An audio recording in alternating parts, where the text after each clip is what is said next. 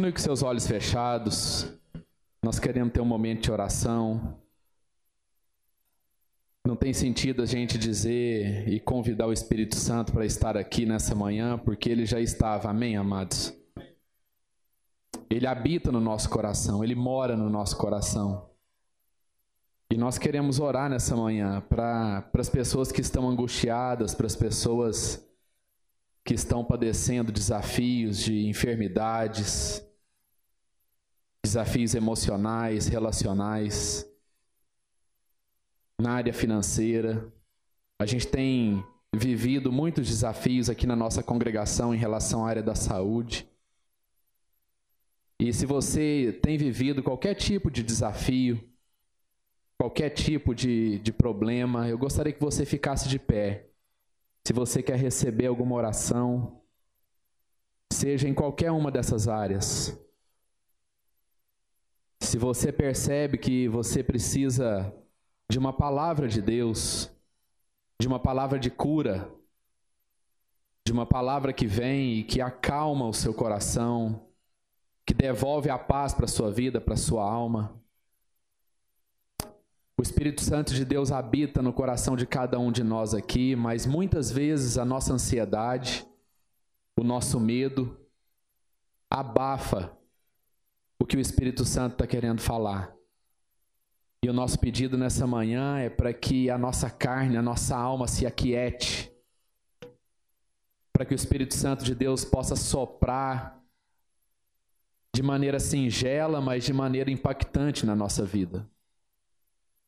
Oh Deus, o Senhor é aquele que governa a nossa vida, é aquele que direciona, é aquele que diz, Deus, é aquele que faz juízo no nosso coração em relação àquilo que é do Senhor e aquilo que não é do Senhor.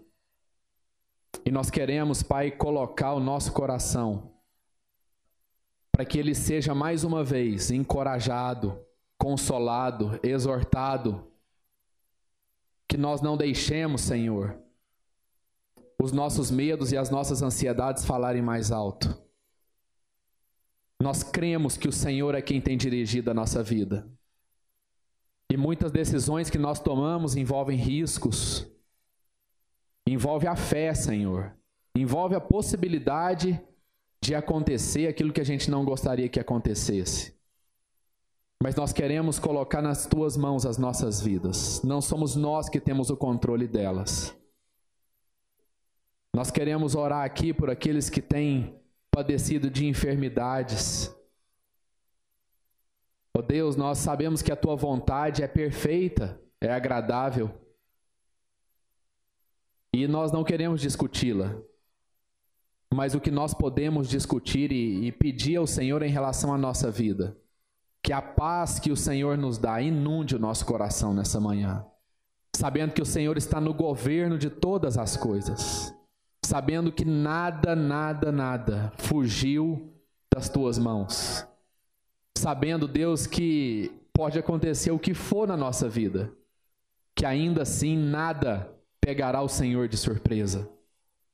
Porque o Senhor tem o melhor para as nossas vidas. Porque o Senhor guardou o que há de mais valioso para as nossas vidas. E o Senhor já entregou o que há de mais valioso para as nossas vidas, que foi o teu filho Jesus. Passamos também desafios na área relacional, na área emocional. E sabemos que é só o Senhor para sustentar a nossa vida, na área financeira. Ó oh Deus, que o Senhor nos dê uma medida de coerência, de prudência em relação à nossa vida, Pai. O diabo é apenas aquele que acha uma brecha para poder fazer com que a gente peque. Mas na verdade, todas as coisas nascem a partir de uma carne que está caída, que tem desejo de se distanciar de Deus. E nós queremos repreender isso na nossa vida. Que a nossa alma e a nossa carne se aquiete para receber o que o teu Espírito Santo tem para nós nessa manhã, Pai. Em nome de Jesus Cristo. Nós confiamos no Senhor. Tua palavra diz que o justo viverá da fé. E que o Senhor venha então, Pai, e coloque esse essa unção, essa bênção de fé no nosso coração, para que a gente possa caminhar por aquilo que a gente não vê e não apenas por aquilo que a gente vê. E a tua palavra diz que nós somos nova criatura. nova criatura. E hoje é um dia que o Senhor fez, um dia novo, com novidade de vida, e nós queremos caminhar nisso, nessa direção, no nome santo de Jesus. Graças a Deus. Pode se assentar, amados. Nós cremos que essa manhã Deus está trazendo cura na nossa vida, amém, amados? Em nome de Jesus. O Espírito Santo de Deus habita no nosso coração e nós precisamos estar conscientes disso. Nós não temos que estar aqui no esforço do Espírito Santo entrar no nosso coração e às vezes achar que ontem a gente pecou um pouquinho menos e hoje a gente é um pouco mais digno de receber o Espírito Santo. Não. Deus simplesmente não vê assim. Porque se Deus visse a nossa vida pelos olhos do pecado, então nenhum de nós receberíamos coisa alguma de Deus. Mas graças a Deus que Ele nos olha pelos olhos da misericórdia. Ele nos olha, ele nos olha pelos olhos da compaixão. E por isso ele derramou o amor dele nos nossos corações. Então que ninguém tenha dúvidas de que o Espírito Santo já habita nos nossos corações. De que o Espírito Santo é quem guia a nossa vida. Eu gostaria que a gente abrisse a palavra de Deus no livro de Mateus, no capítulo 18.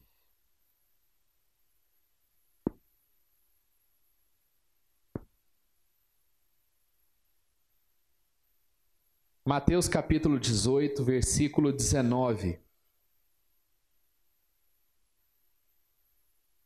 Nós vamos começar um pouco antes, no versículo 18. Mateus 18, 18. Diz assim: em verdade vos digo que tudo que ligardes na terra será ligado no céu, e tudo que desligardes na terra será desligado no céu. Também vos digo que se dois de vós concordarem na terra a respeito de qualquer coisa que pedirem, esse essa lhe será dada por meu Pai que está nos céus. Pois onde estiverem dois ou três reunidos em meu nome, ali estou eu no meio deles. Então Pedro, aproximando-se, lhe perguntou: Senhor, até quantas vezes pecará o meu irmão contra mim e eu lhe perdoarei? Até sete? Jesus lhe respondeu: Não te digo que até sete vezes, mas até setenta vezes sete. Amém. Mas nós queremos é, trazer uma reflexão aqui nessa manhã sobre a importância da gente caminhar junto com alguém. A importância da gente entender o valor do relacionamento. Muitas vezes a igreja se ocupa em ensinar as pessoas a como estabelecer um relacionamento íntimo com Deus. Muitas vezes a igreja se esforça em provocar nas pessoas a vontade, o desejo de andarem mais junto com Deus. E muitas vezes a igreja tem ensinado de que esse relacionamento é prioritariamente vertical entre eu entre a minha pessoa e Deus que está nos céus. E a gente tem percebido que a igreja tem se esquecido, talvez, da parte mais importante. Porque isso faria todo sentido se isso. Se a gente vivesse ainda em um tempo do, no tempo do Velho Testamento e se a gente fosse judeu. Mas depois de Jesus Cristo, a gente percebe que a forma como Deus escolheu para se relacionar com o homem mudou. Depois da vida, da morte e ressurreição de Cristo, e a vinda do Espírito Santo aos nossos corações, no dia de Pentecostes, Deus começou a se relacionar conosco através de um outro modelo.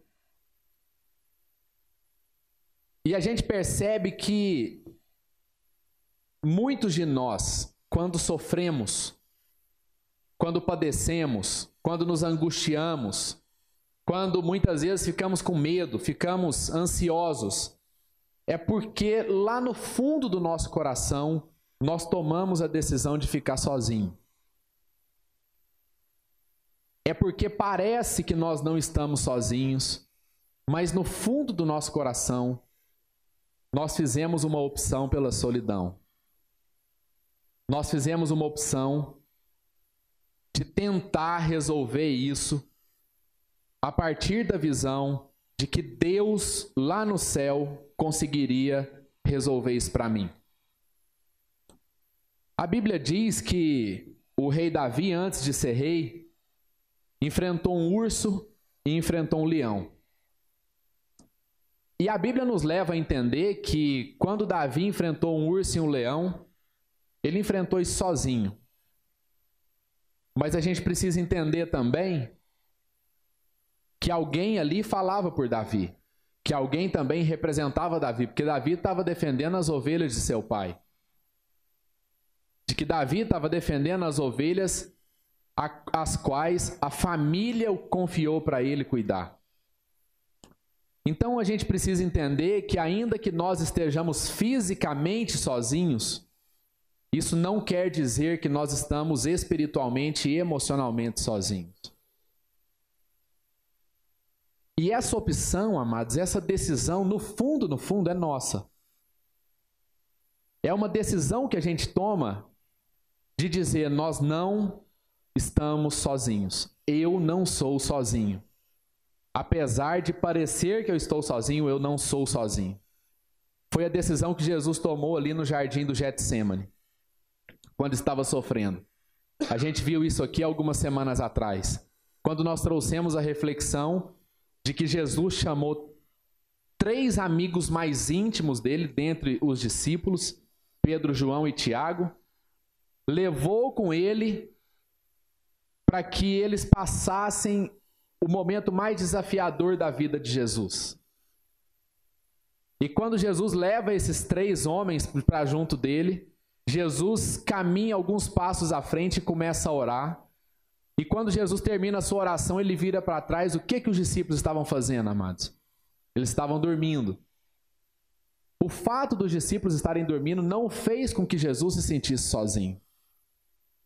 O fato dos discípulos estarem dormindo mostrou para Jesus que Jesus não deveria confiar no homem, que Jesus não deveria confiar na alma do homem, que Jesus não deveria gerar expectativas de acerto humano. Mas isso ainda não foi suficiente para que Jesus dissesse assim: Olha, vocês me abandonaram.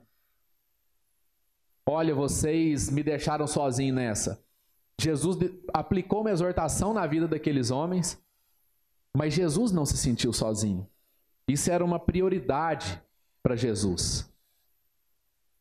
E no Ministério Sal da Terra, amados, a gente tem se esforçado por aplicar isso por ter uma vida de conselho, por ter uma vida aonde eu consiga enxergar algumas pessoas para as quais a gente consegue prestar contas. Um grupo de pessoas aos quais conhecem as minhas fraquezas, para que então eu possa ficar forte, para que então eu, eu possa ter autoridade da comunhão que Jesus nos deu. Não tem muito sentido, amados, a gente vir aos domingos aqui nesse lugar, prestar o nosso culto a Deus, se a gente não tem consciência do que significa, do que Deus quer falar conosco a respeito de comunhão. Comunhão não é encontrar as pessoas aqui, dar um abraço nelas e conversar ali 10, que seja 15 minutos com as pessoas ali no final ou no início. Comunhão não significa isso. Comunhão significa o que nós acabamos de ler aqui no livro de Mateus. Comunhão significa uma, uma, uma consciência de que Deus nos fez um, de que nós fazemos parte do corpo de Cristo E isso tem um valor tão grande para Deus que ele diz que quando duas pessoas concordam a respeito de alguma coisa, então essa verdade é estabelecida. O que a gente ligar aqui na terra será ligado no céu, e o que a gente desligar na terra será desligado no céu. É interessante a gente perceber que na maioria dos textos bíblicos as coisas partem do céu para a terra. Mas nesse texto, Jesus incrivelmente, talvez excepcionalmente, inverte essa ordem. Ele diz: Olha, vocês têm um poder na terra de ligar coisas e de desligar coisas no céu.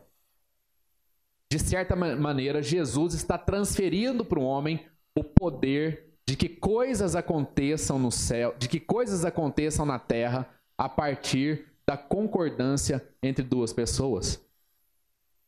Eu não quero nem entrar na questão do relacionamento conjugal, porque a palavra de Deus diz que nós nos, trans, nos for, é, que nós nos tornamos uma só carne.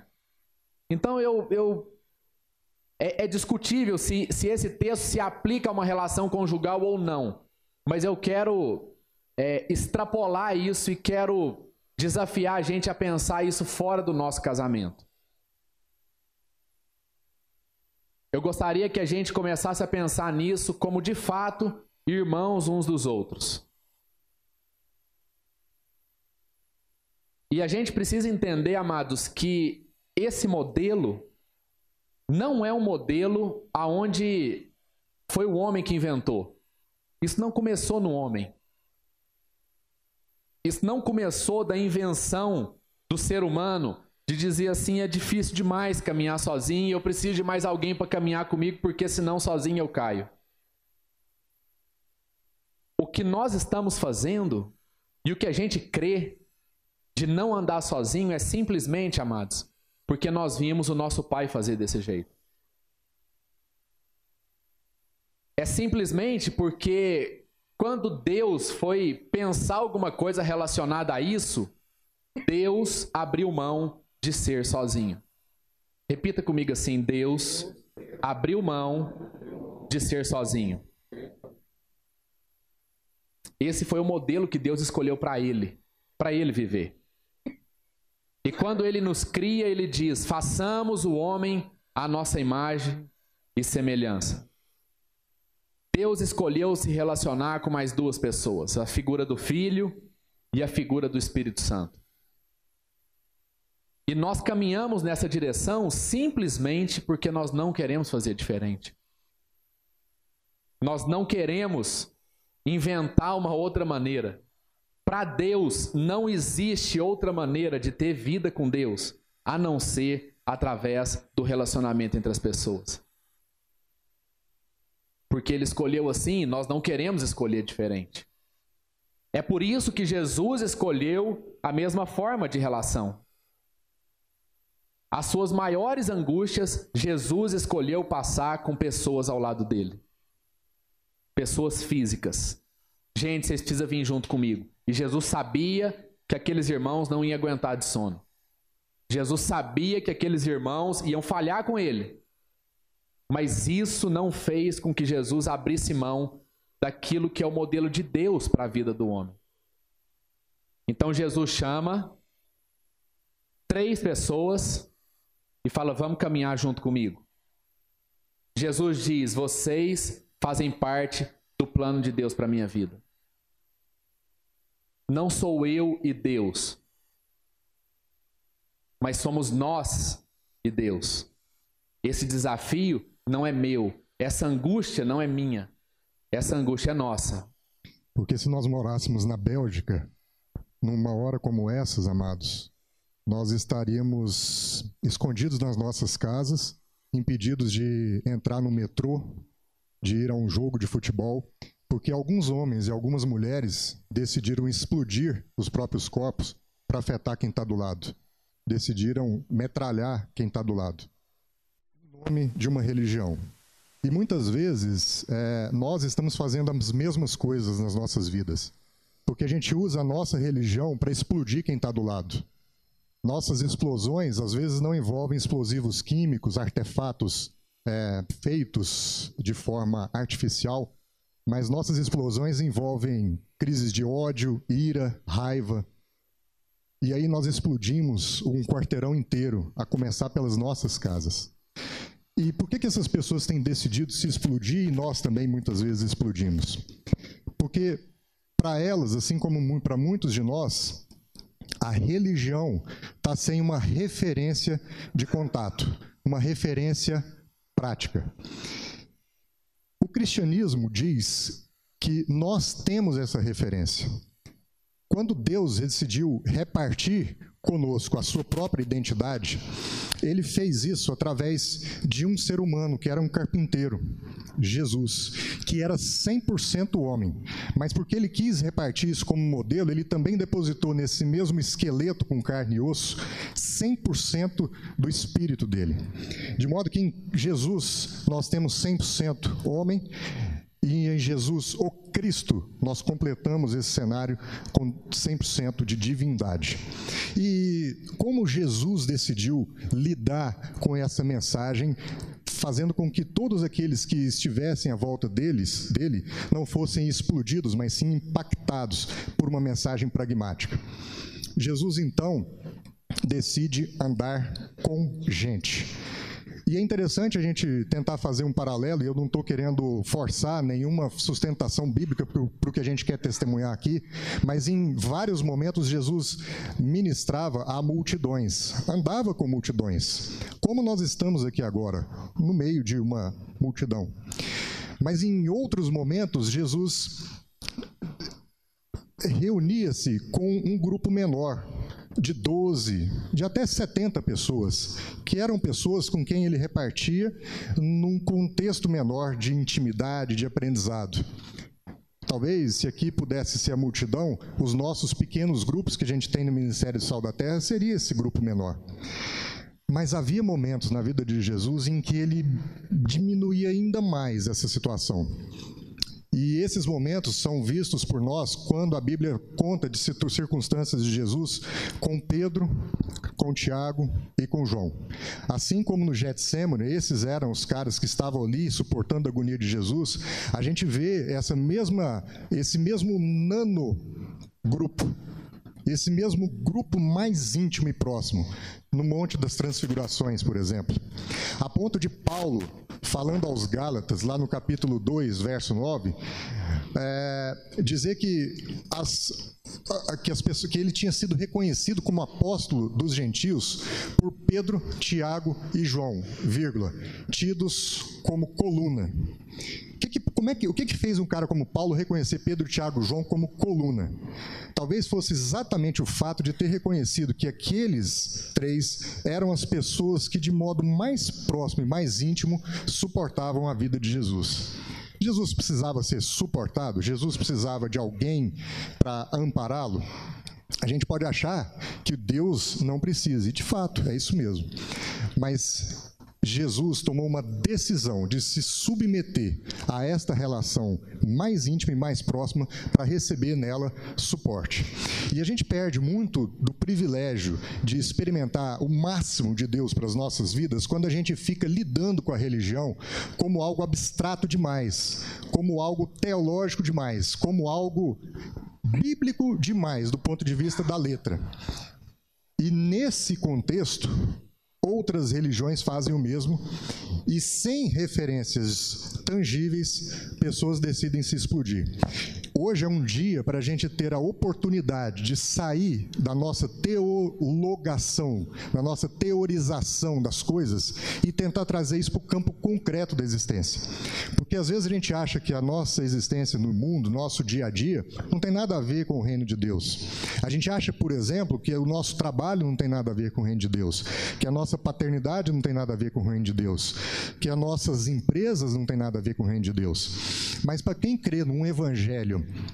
todo, para um homem todo, para quem crê na integralidade do Evangelho para 24 horas do dia, dos sete dias da semana, dos 30 ou 31 ou 28 ou 29 de um mês, do ano todo, no ser humano, nós precisamos entender que tudo nos comunica a Deus. Então, eu queria tomar a liberdade de fazer uma analogia para os irmãos hoje, para que a gente possa entender o que, que nós vamos falar e estamos falando aqui nessa manhã.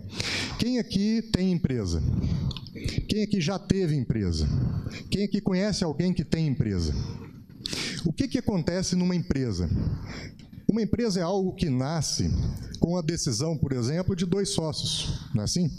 Dois sócios decidem se juntar, apartar algo de si e depositar em algo fora deles, para que esse algo fora deles ganhe vida, ganhe personalidade. Ainda que essa personalidade, naquele momento, seja uma personalidade jurídica. Mas é algo que duas pessoas, dois ou três ou mais, decidem fazer repartindo de si alguma coisa para que aquele alguma coisa ganhe vida. Essa é uma empresa. No começo dessa empresa, normalmente, a gente chama de empresas familiares, esses mesmos sócios fazem a gestão. Aqueles mesmos sócios que aportaram alguma coisa de si para gerar aquele novo ser, fazem também a gestão. São também os executivos, são os sócios que tocam. Quem aqui conhece essa situação? Às vezes você vive essa situação dentro da sua empresa. Mas essa empresa vai crescendo essa empresa vai crescendo. E dependendo do porte dessa empresa, na verdade isso pode ser aplicado desde cedo, mas no momento em que essa empresa vai crescendo, esse modelo de gestão, ele já não mais suporta todas as demandas do dia a dia de uma empresa. Então, é preciso que esses sócios, que um dia decidiram apartar algo de si para constituir um novo ser e gerir esse novo ser, agora profissionalizem essa gestão desse novo ser. E esses sócios, então, decidem contratar executivos, diretores, um diretor, alguém em quem ele deposita a gestão desse novo ser. E o que, que acontece é, nessas situações? Historicamente, o que acontece é que a gente pode identificar conflitos entre os interesses, entre as direções, as diretrizes, a estratégia dos sócios com os princípios, diretrizes e estratégias daquele que está gerindo, do executivo, do diretor. Isso a gente chama de conflito de agência. O termo é esse. Para resolver esse dilema, o, o, o, mundo corporativo criou uma figura que a gente chama de governança corporativa. E, então, o remédio para esses conflitos de agência no mundo empresarial veio com o que se chama de governança corporativa, ali principalmente por volta dos anos 90, em que uh, decidiu-se estabelecer princípios, metodologias que pudessem monitorar, harmonizar, sistematizar, garantir que as diretrizes, as estratégias, os princípios sempre fossem sempre apontados, direcionados para o bem da organização, para o bem da empresa. O mecanismo mais eficiente dessa governança corporativa no mundo empresarial é o conselho de administração. O conselho de administração, então, é o momento em que aqueles sócios que constituíram lá atrás a empresa decidem abrir mão de mais alguma coisa. Se no início eles abriram mão de capital, recursos, tempo, agora eles decidem abrir mão de poder, para que eles possam submeter aquela sua, o seu empreendimento à opinião, à estratégia, ao direcionamento, à monitoria de terceiros, que são os conselheiros. Isso é governança corporativa. E a gente acha que essas coisas são novas. E a gente acha que essas coisas não comunicam o reino de Deus. Amados, Atos diz que nós existimos, nós nos movemos, nós somos em Deus. Então eu não quero dizer aqui que quem inventou governança corporativa era um cristão, pode até ser. Mas eu quero dizer que, ainda que não seja, não tenha sido um cristão, quem pensou esses princípios todos de governança corporativa, de alguma forma a inspiração vem do modelo que já existe há muito tempo para nós, para as nossas vidas. Porque se a gente puder usar essa analogia de empresa agora para a nossa analogia de vida, a gente vai ver essa mesma situação em que, num momento inicial, dois sócios decidiram repartir algo de si retirar algo de precioso de dentro de si para constituir um novo ser. E esse ser, esse empreendimento, é a nossa vida. Nosso pai e nossa mãe, em algum momento, decidiram montar uma sociedade para um novo empreendimento que somos nós.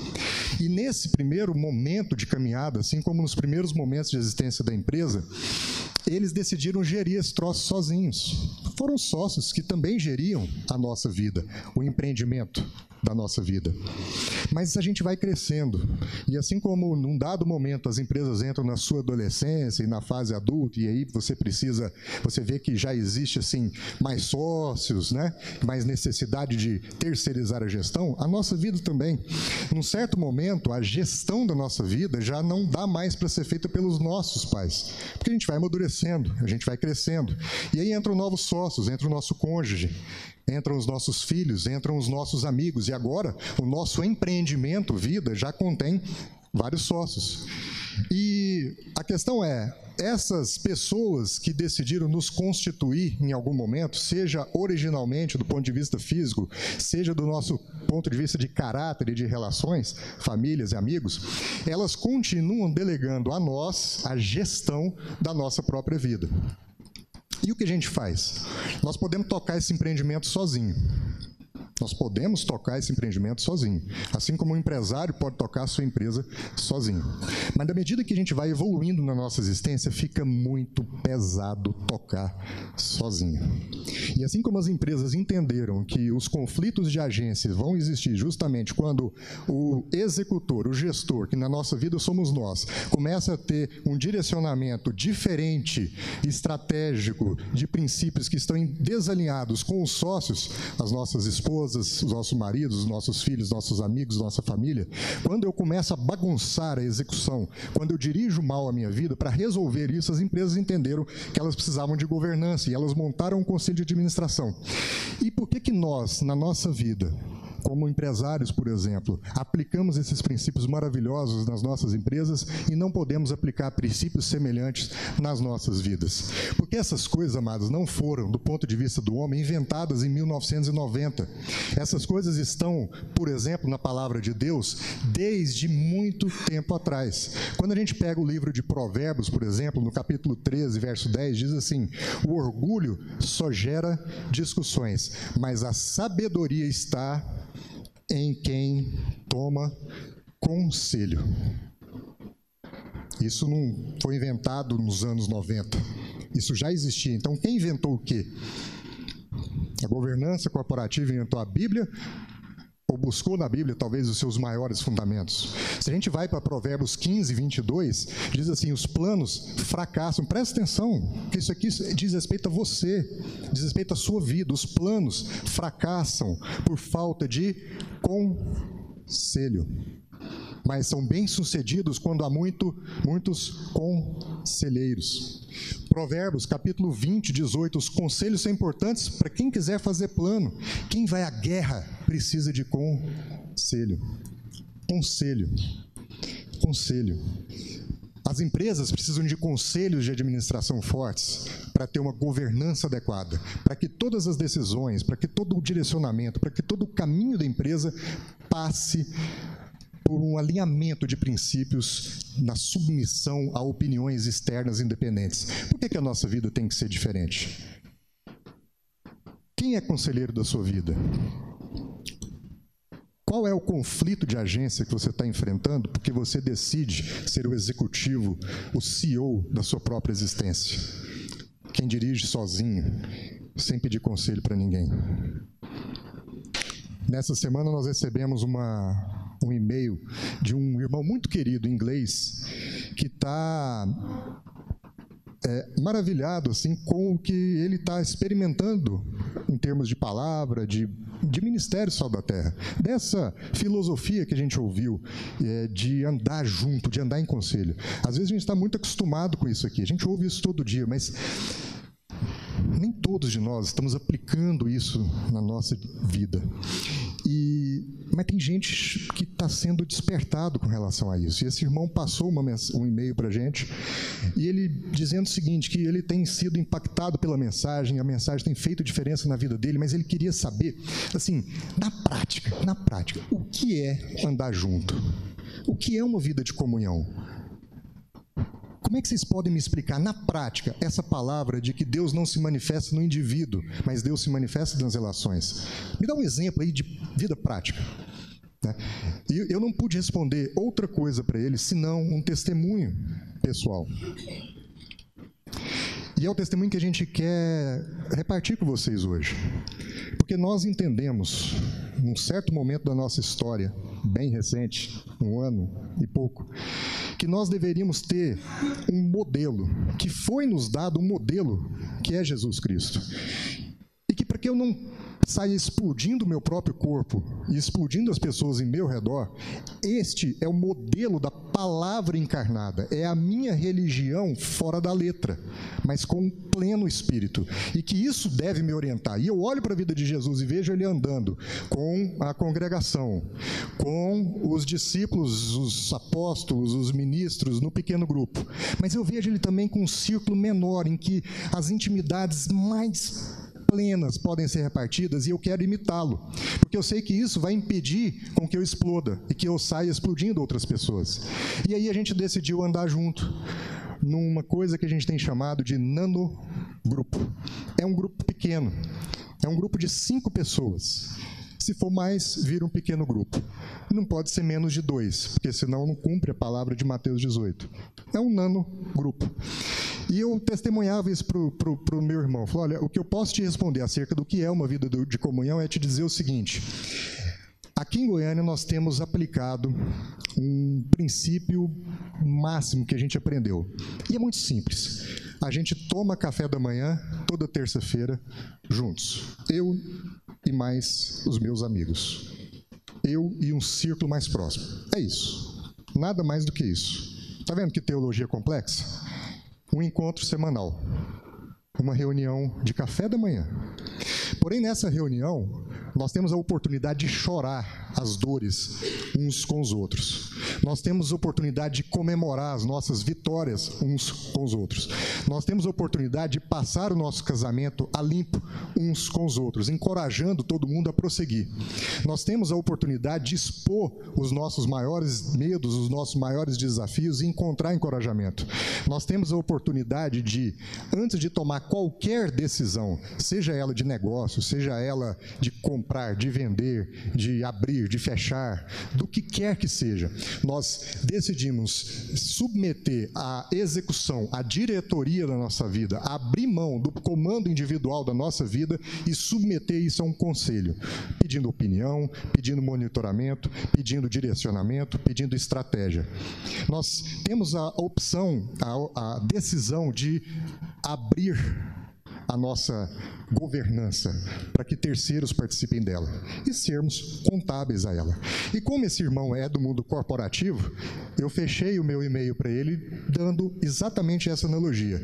Falei, irmão, esses caras são o meu conselho de administração. E aí ele entendeu tudo. Então que nessa manhã a gente possa buscar de Deus a, o direcionamento de que a nossa execução muitas vezes fica pesada demais para as nossas vidas e que nós devemos ter testemunhos de frutos a partir de um conselho que possa suportar-nos nesse processo.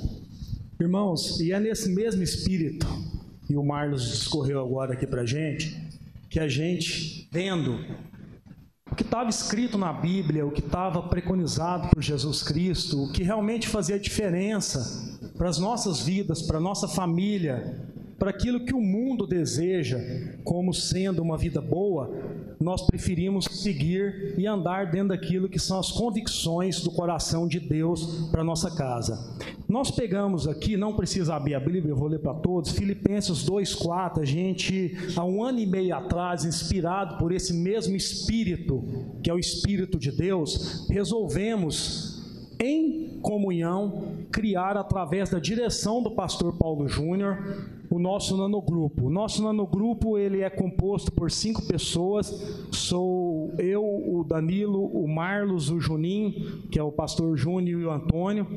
E nesse nanogrupo nós decidimos nos despir completamente. E Filipenses diz assim, 2:4, cada um cuide não somente dos seus interesses, mas também dos interesses dos outros. E fomos para Romanos 12, 5, aprofundarmos o nosso estudo, que diz assim: Assim também em Cristo nós, que somos muitos, formados em corpo, a cada membro está ligado a todo o corpo. Irmãos, o nanogrupo é uma decisão, e uma decisão embasada, pautada na pedra angular que é Cristo Jesus, e nós escolhemos estar juntos, porque estar juntos é melhor. A Bíblia diz que quando dois ou mais estão juntos, configura e testifica aquilo que Cristo pede através de Paulo para que nós o imitemos. Nona no grupo, irmãos, nós esquecemos a palavra eu, ou seja, nós esquecemos o meu egoísmo, nós esquecemos o meu narcisismo, nós esquecemos o meu orgulho, nós esquecemos o meu posicionamento individual e passamos a enxergar o nós como Cristo. Cristo, quando veio ao mundo, ele veio ao mundo para nos salvar, não foi para me salvar. E esse posicionamento é um posicionamento muito importante, que a partir desse momento, quando eu deixo eu e passo para o nós, eu aumento, eu abasteço o meu tanque espiritual com fé, com esperança, com amor e com perdão. É impossível para um homem individual viver o reino de Deus. O indivíduo, ele não vive o reino de Deus sozinho, porque o reino de Deus é feito de pessoas. O maior plano do Senhor Deus para cada um de nós aqui foi formar uma família.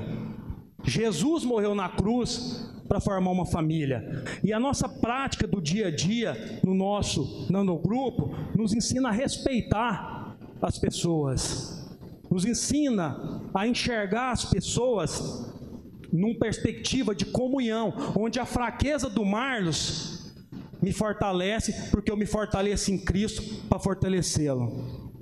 Nós, no nanogrupo, não decidimos nada por nós mesmos, nem mesmo, irmãos, a compra, uma simples compra de qualquer empreendimento ou de qualquer coisa, por menor ou por maior que seja, porque nós entendemos que é na multidão de conselhos, onde a palavra de Deus é aflorada e nós somos agraciados e abençoados por tudo aquilo que são as convicções do Pai para cada casa.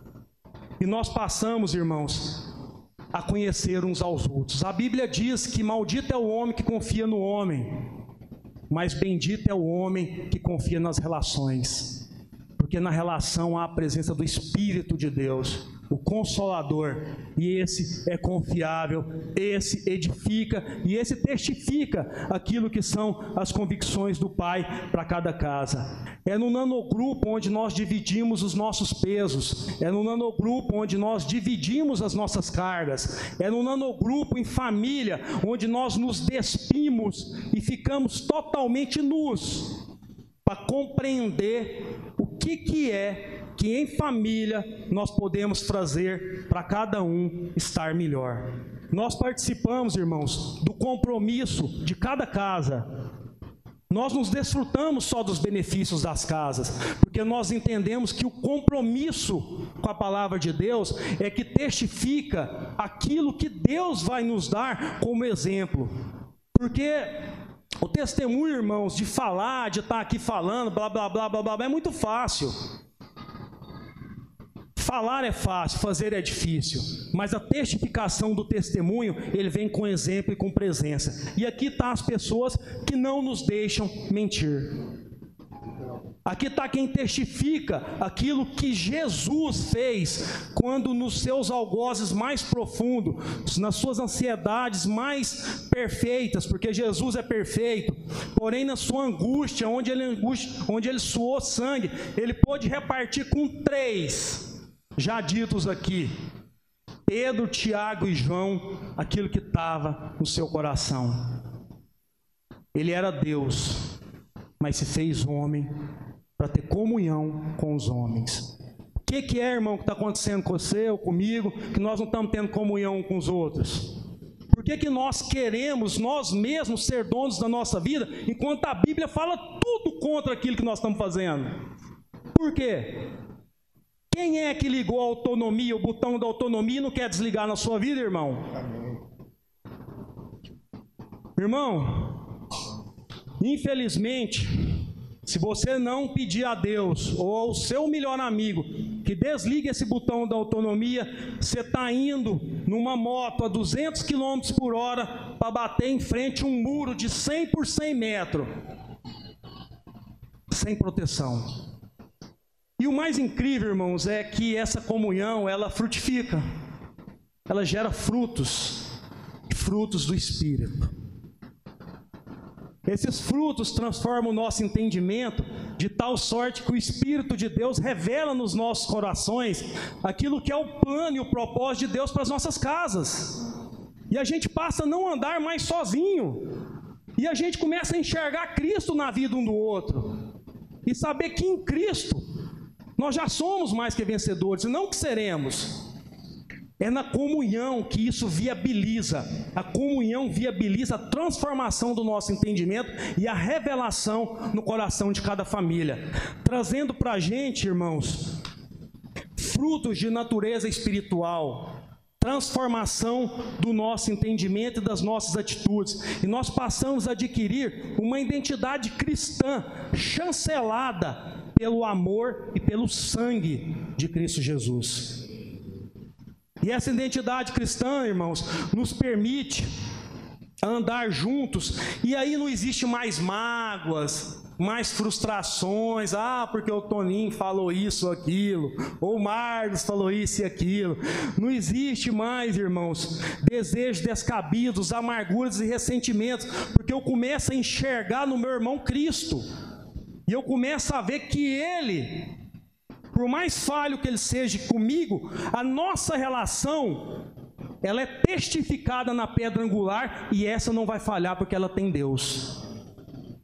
Então eu não importo mais, irmãos, com aquilo que o mundo importa, com aquilo que dá dissensões de família, aquilo que as famílias ficam aí milênios, séculos sem conversar uma com a outra, de pai para filho, por ressentimentos podres mentirosos e gerados pela nossa natureza humana, terrena e demoníaca.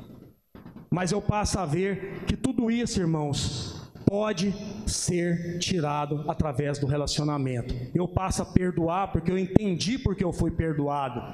Eu passo a entender que a união faz a diferença. Quando Neemias, irmãos, foi chamado e levantado por Deus para reconstruir Jerusalém totalmente destruída, Neemias teve a inspiração do Espírito de Deus a formar um grupo de irmãos, porque a união faz a força.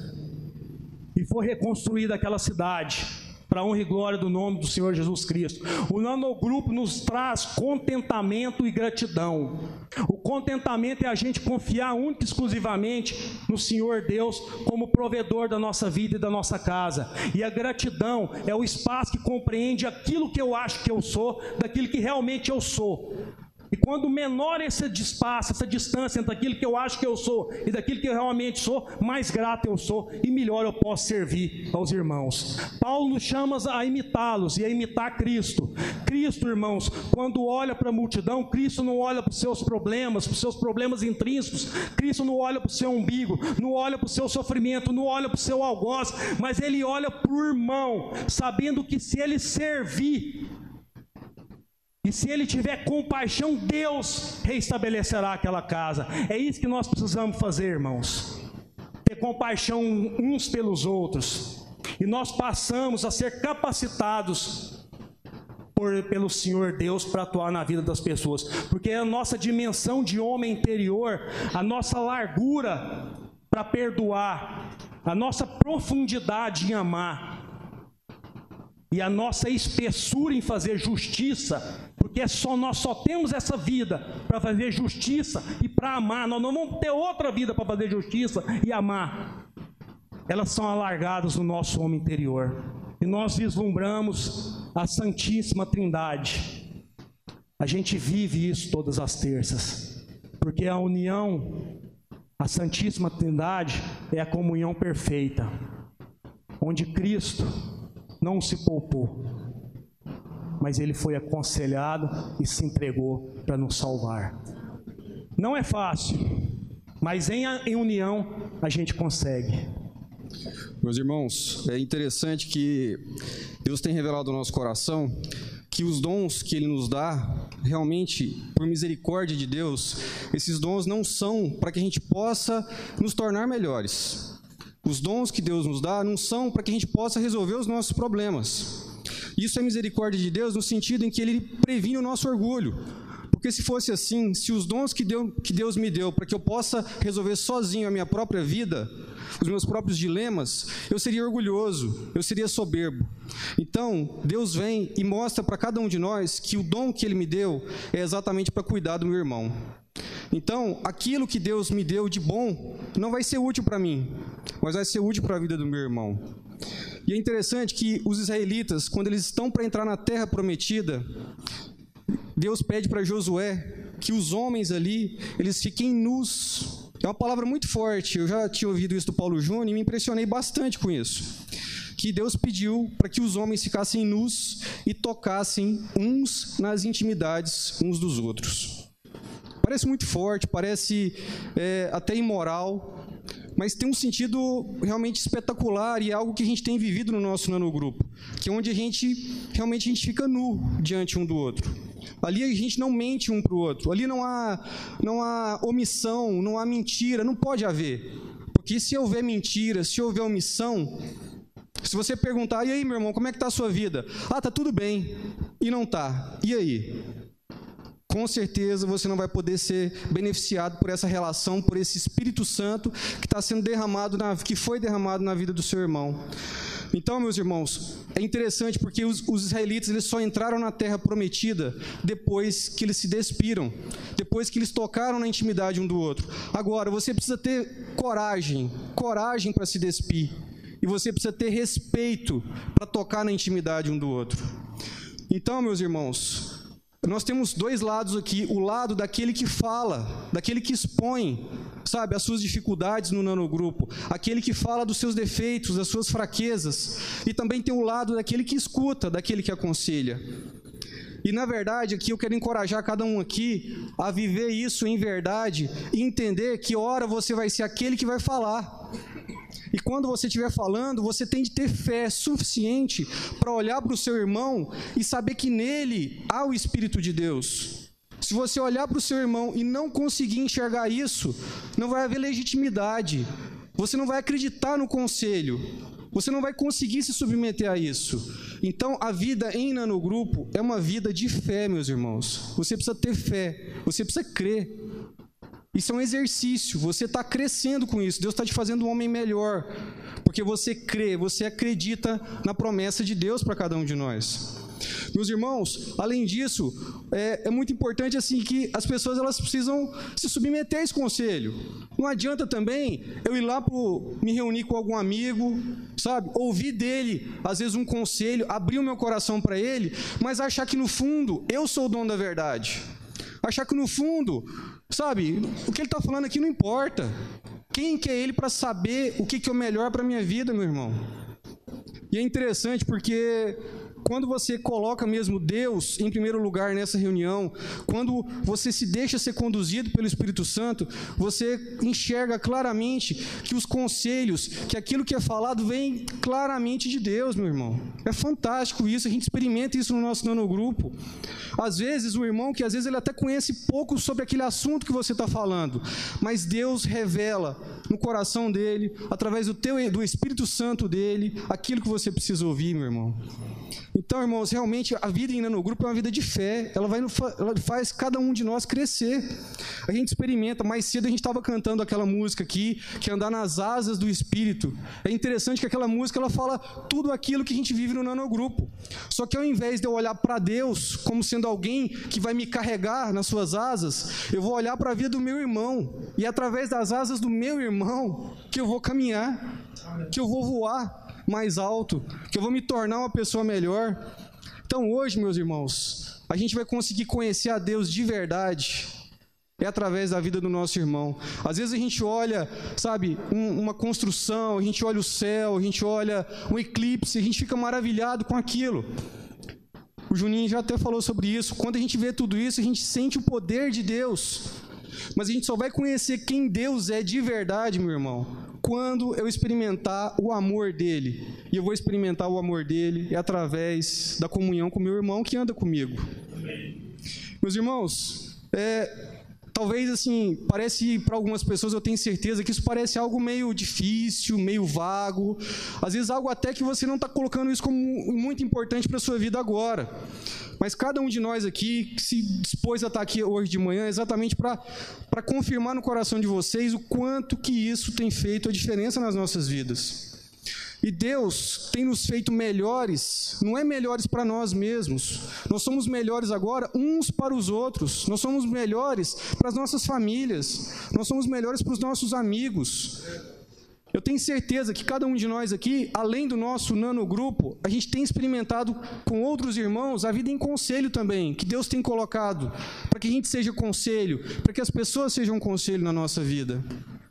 Meu irmão, então é preciso, é preciso ter coragem, é preciso ter coragem de se despir. E quando você for a pessoa a que Deus levantar para que seja o conselho, meu irmão, você tem de abandonar realmente a sabedoria humana, sabe? Não vai haver sucesso. Esse nanogrupo não vai funcionar se você pautar os seus conselhos, as suas decisões, sabe, pela sabedoria humana, pela sabedoria carnal, por aquilo que está, sabe, na sua carne, pela, pela sua vontade. Meu irmão, com certeza a gente só escuta no nosso nanogrupo aquilo que a gente não queria escutar. Sempre é assim, meu irmão. Sempre é assim, porque a nossa carne, ela não quer escutar o que Deus revela. Ela não quer. A gente só leva, só leva sapatada no, no nanogrupo. A gente sai de lá, sabe, encorajado, mas a nossa carne sai de lá machucada. Então, meu irmão, você precisa estar com essa disposição no seu coração. Você tem que pedir para Deus, Deus. Sempre quando a gente vai, quando eu estou indo para o nanogrupo, eu falo, Deus, abre meu coração. Eu quero, eu quero estar disponível a ouvir, a ouvir o Senhor, Pai, através da vida do meu irmão. Porque eu sei que ali eu vou escutar aquilo que é o melhor para a vida, não só minha, mas para a vida da minha família e das pessoas ao meu redor. Meus irmãos, a gente na experiência do nanogrupo, a gente abandona a nossa individualidade. Na experiência do nanogrupo, meu irmão, eu consigo sofrer com meu irmão. Eu consigo sentir que o pecado que ele cometeu é meu também. Eu consigo sentir essa unidade, eu consigo me compadecer com meu irmão, eu consigo experimentar realmente um pouco daquilo que Deus é. É exatamente na experiência de comunhão que eu consigo experimentar Deus, meus irmãos. É ali que eu experimento Deus. É ali quando eu consigo me compadecer e ter misericórdia do meu irmão que pecou e que teve a coragem suficiente para me falar, para me contar aquilo. E eu preciso ter a misericórdia suficiente para ouvir dele e amá-lo, encorajá-lo. Meus irmãos, uma das coisas que eu acredito que é a principal que nos leva ao isolamento é o sentimento de culpa pelo pecado.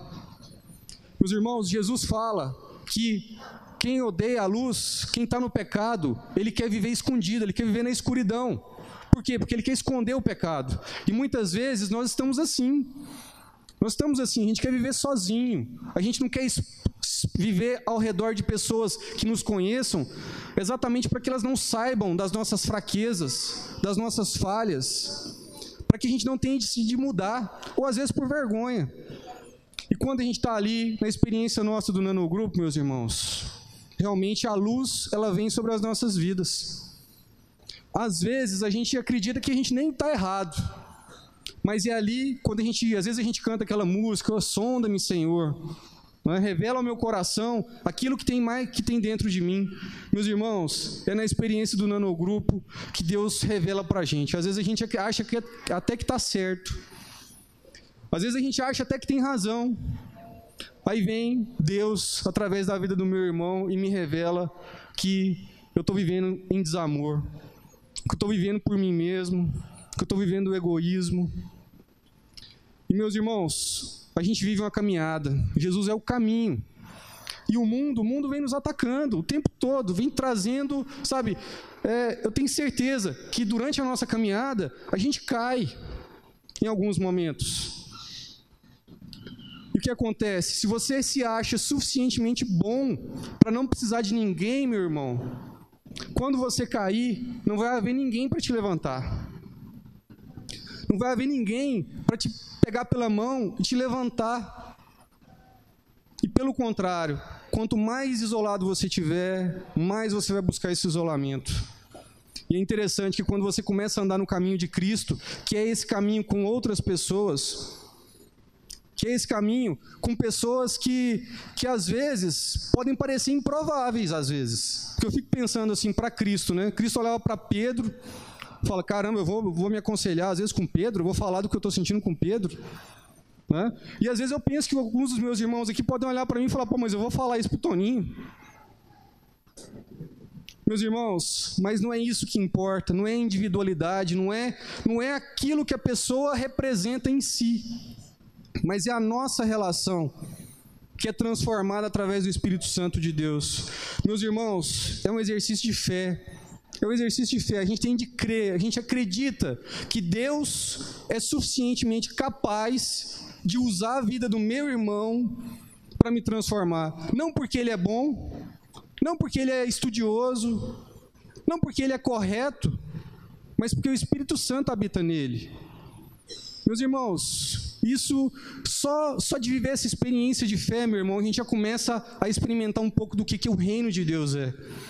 Meus irmãos, quando a gente sai da reunião do nanogrupo, é algo, é algo espetacular, assim, um sentimento, sabe, de, de que a gente experimentou um pouquinho do que o céu é ali naquele momento.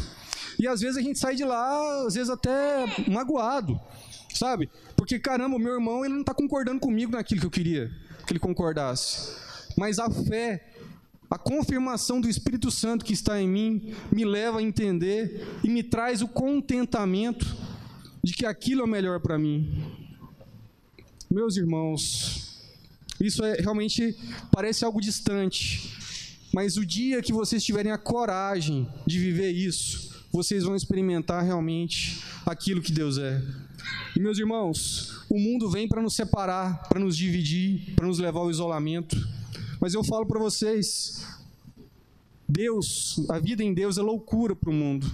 Isso que a gente está falando aqui pode parecer loucura para vocês. Pode parecer um absurdo eu ficar expondo aquilo de pior que tem em mim para outra pessoa. Porque o mundo fala que a gente deve esconder isso das pessoas para que as pessoas, as pessoas não podem ver as nossas fraquezas, para que elas não usem as nossas fraquezas contra nós. Meus irmãos, Deus vem falar exatamente o contrário.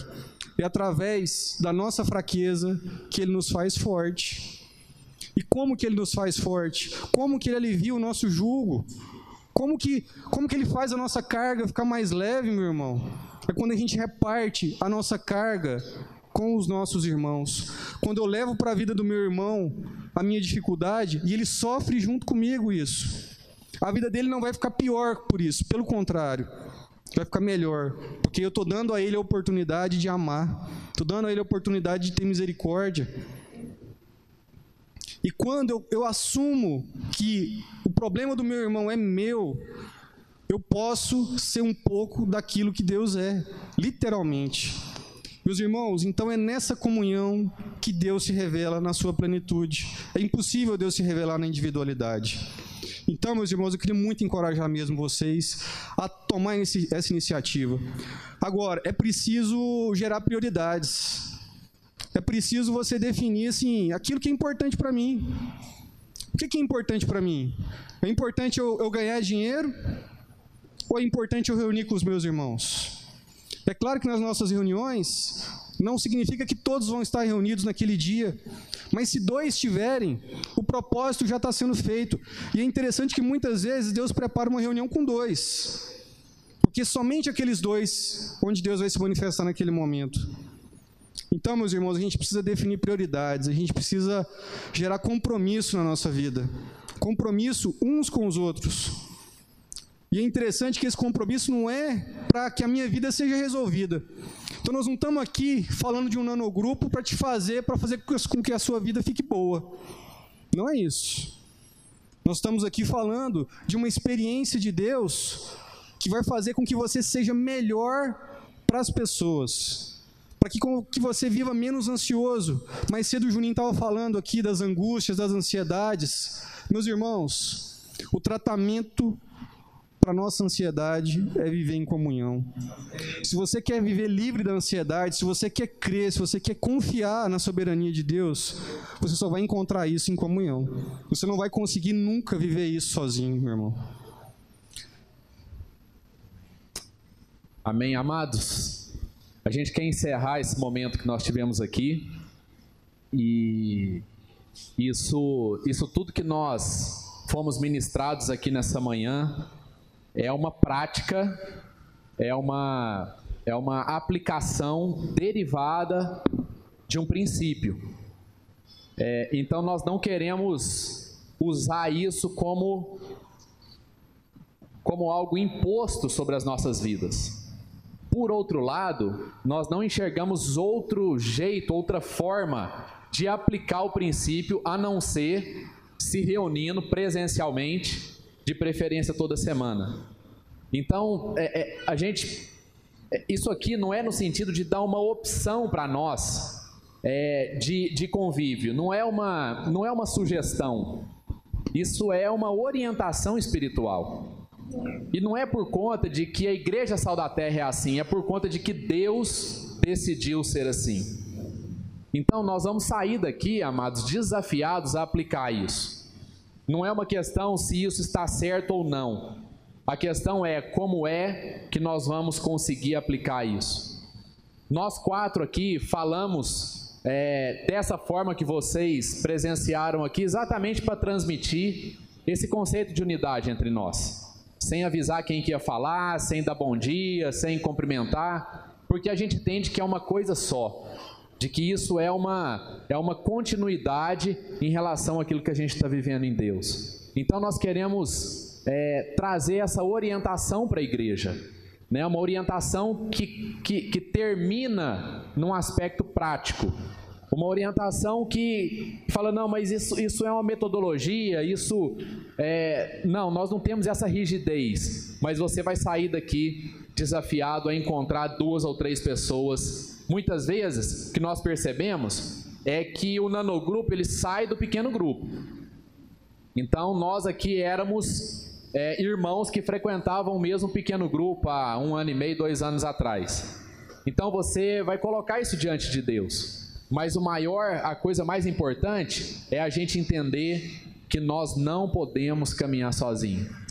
Se você quer se relacionar com Deus de maneira íntima, de maneira plena, isso vai passar obrigatoriamente pelos seus relacionamentos. Amém, amados? Em nome de Jesus, vamos ter uma palavra de oração. Senhor Jesus, muito obrigado por essa manhã. E a nossa esperança, Deus, é que tudo que foi dito aqui possa penetrar no nosso coração. Ó oh Deus, que a gente desista da decisão, da opção de ter uma caminhada solitária que a gente desista de nós mesmos. Que nós possamos nos render, Senhor. Que nós possamos nos render e, e renunciar às nossas próprias soluções, o nosso próprio jeito, e entregar a nossa vida de fato para o Senhor governar, para o Senhor direcionar. E quando a gente lê, quando a gente medita, quando a gente ora, a gente percebe que não tem jeito da gente fazer isso se a gente não tiver mais alguém do nosso lado. É verdade. Que suporta, que é apoio, que é esperança, que é renovo. E é assim, Deus, o Senhor usa o Espírito Santo do Senhor que está no outro para que todo renovo venha sobre a nossa vida. Para que a salvação do Senhor venha até a nossa vida. E é essa esperança que a gente tem, Pai, que a gente não se perca. A forma como Jesus escolheu para não se perder era ter os irmãos dele do lado dele. Era olhar para aqueles irmãos, era olhar para aqueles amigos. E lembrar de que existia um propósito na vida de Jesus. E esse propósito era servir aqueles irmãos até o final. Que a gente possa ter esses irmãos ao nosso lado, para que a gente possa ter um motivo, para que a gente não se perca. E lembre do propósito de que o propósito do Senhor é entregarmos as nossas vidas pelos nossos irmãos. No nome santo de Jesus. Graças a Deus. Amém.